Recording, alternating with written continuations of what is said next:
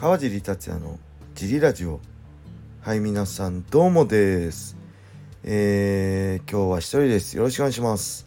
週末ねいろいろ格闘技の試合があったんですがそういうのも含めてレターいただいているので早速レーター行きましょう、えー、川尻さんお疲れ様です、D えー、JK 様です。あれいつもは DJ なのにこれ同じ同一人物ですかね。JK 様です。ワン出場予定であった平田樹選手がなんと3回連続の計量失敗。対戦相手のハムソフ選手がキャッチウェイトを拒否したので試合はなくなりました。一方川地さんの盟友青木選手はすんなりと計量クリア。当たり前ですよね。これはワンの計量方法が独特ということは言い訳にはならないのでは、えー、川地さんのご意見をお聞かせください。はい、ありがとうございます。これはまあ、前のラジオでも言ったように、まあ、契約書にね、サインしたと、上で試合に挑んでるんで、計量失敗は100%、何の言い訳もできません。ただ、1のね、計量方式は体重を合わせる以外に、えー、尿比重検査があるらしいんですよね。それ詳しくはわかんないんですけど、えー、尿が濃すぎたらいけないのかな。水分、体から抜きすぎたらいけませんみたいな。でそういうのがあって皆さん苦労してて今回もアメリカ時間のね日本の午前中にやったワンと夜にやったね日本時間に合わせてやったワン2大会分の中でも一発1回目の計量でクリアできなかった人結構いましたよね。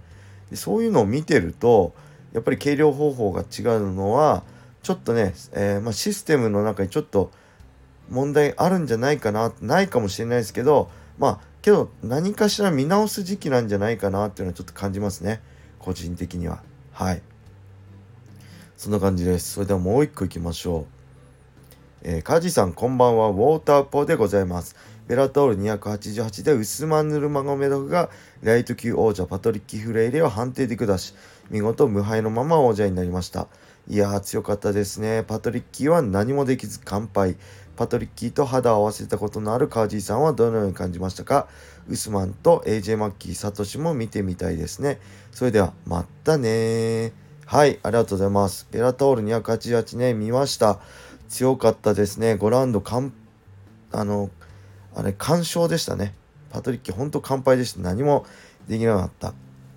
で僕もね、2019年戦いましたけど、えー、ライジンライト級グランプリね、1回戦、とにかくねプレッシャーも強いしパンチ力右のアッパーをね僕胸にもらったんですけど顎に当たらずねびっくりするぐらい硬かったんであのプレッシャーの中ねしっかりあの戦ああいう戦い方できるねヌルグマウスマンめちゃくちゃ強いなって改めて思いましたね。でもああいう戦い方っていうのはオーソドックスの、えー、パトリッキーに対してサウスポーに構えてで長身なんですよねウスマンの方が。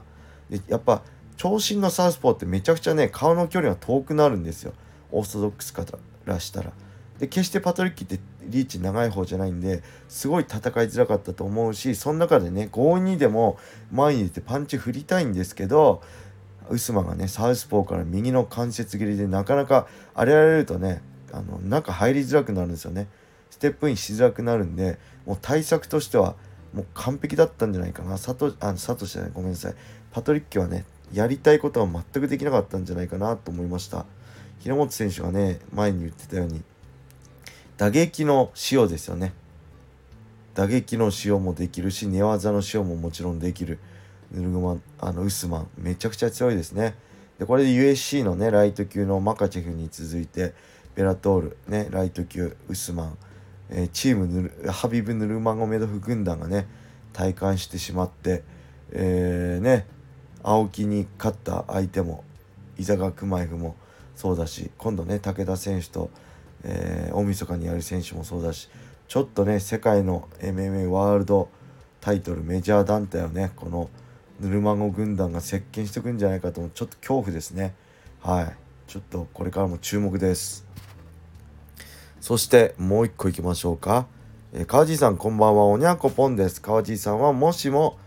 現在も独身だったら現役バリバリで試合をしていましたでしょうか。北岡悟選手を見ているともはや勝ち負け関係なしの領域 MMA 中毒のように感じます。先日の試合もまた負けてしまいましたがよしまた頑張るぞ的なツイートをしていました人生かけているのかよくわからない場合は見ていてもいまいちです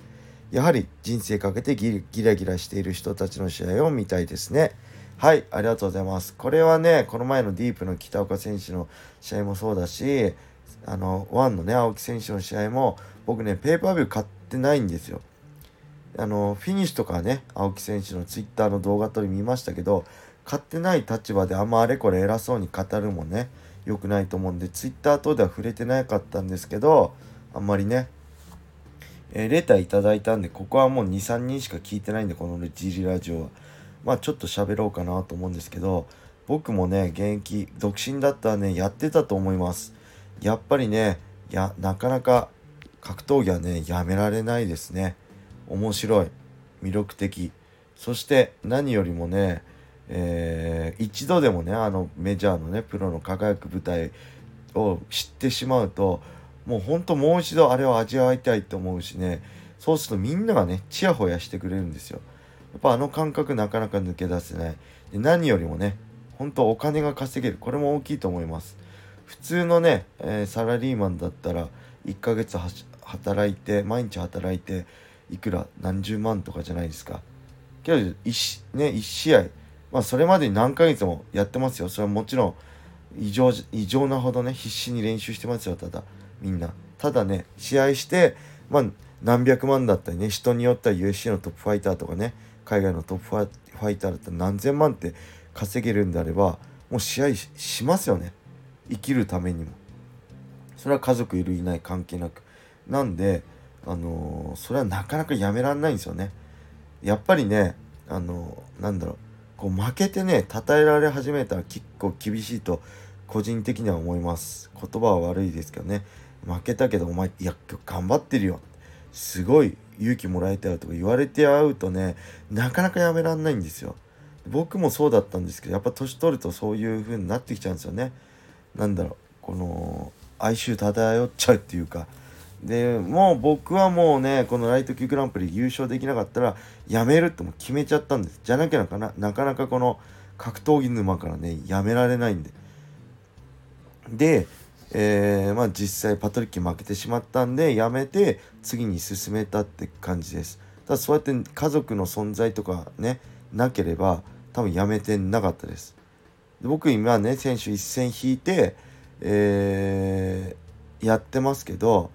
あのジムをねやってますけどそれ個人的にね感じるのは格闘家ってすげえイージーだなって思いましたね。えー、社会活動ジム経営する方がよっぽど大変だし難しいです格闘技の格闘技のね試合するのは自分で好きなだけ練習メニューも作れるしスケジュールもね作れるし自分の好きなようにやって結果も全部自分ね勝った時も、負けた時も全部自分に返ってくる。すごいいいですよね。ただジムって違いますよね。自分だけじゃないです。逆です。人のために何ができるか人のためにどうするか人がどう思うか。それが全てなんで全く真逆なんですよね。なんで自分勝手にやれてた時はすごい幸せな時間だったんだな。ですごいあのあの言葉は悪いけどイージーだったなと思います。僕自身。ものすごい失礼かもしれませんけどね。ただ僕はそう感じたって話です。はい。そういう中でなかなかねそのうんなんだろう次のステージってなかなかできないんですよね、うん、なんで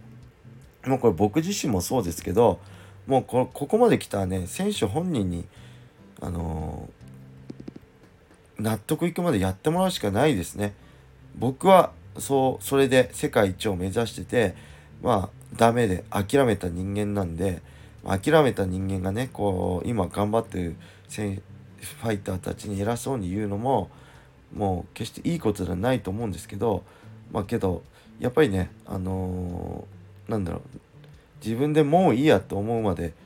やるべきだなと思います。特に結果を出してる選手、えー、結果も出せずにね過去にも、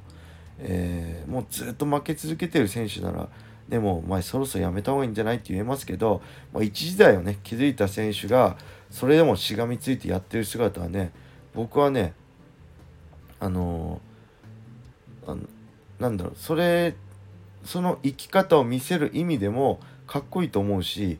特にねこれ本当に名前出して嫌でしょうけど青木真也選手がねあの試合に負けた後ねツイッターで「なんてことねえよ」ってつぶやいてたんですよ。あのそれがねなんだ僕今までね思ったことないけど初めてね青木真也のことねかっこいいなと思いましたうんなんかあの一言に今まで青木真也が戦ってきた全てが詰まってるんじゃないかなっていうぐらいなんか心に響いた言葉でしたね。うん、でまたなんかまあやるかやめないかは選手本人次第ですけどまあ多分やめられないと思うんでやると思うんですよ。そしたらねまたなんか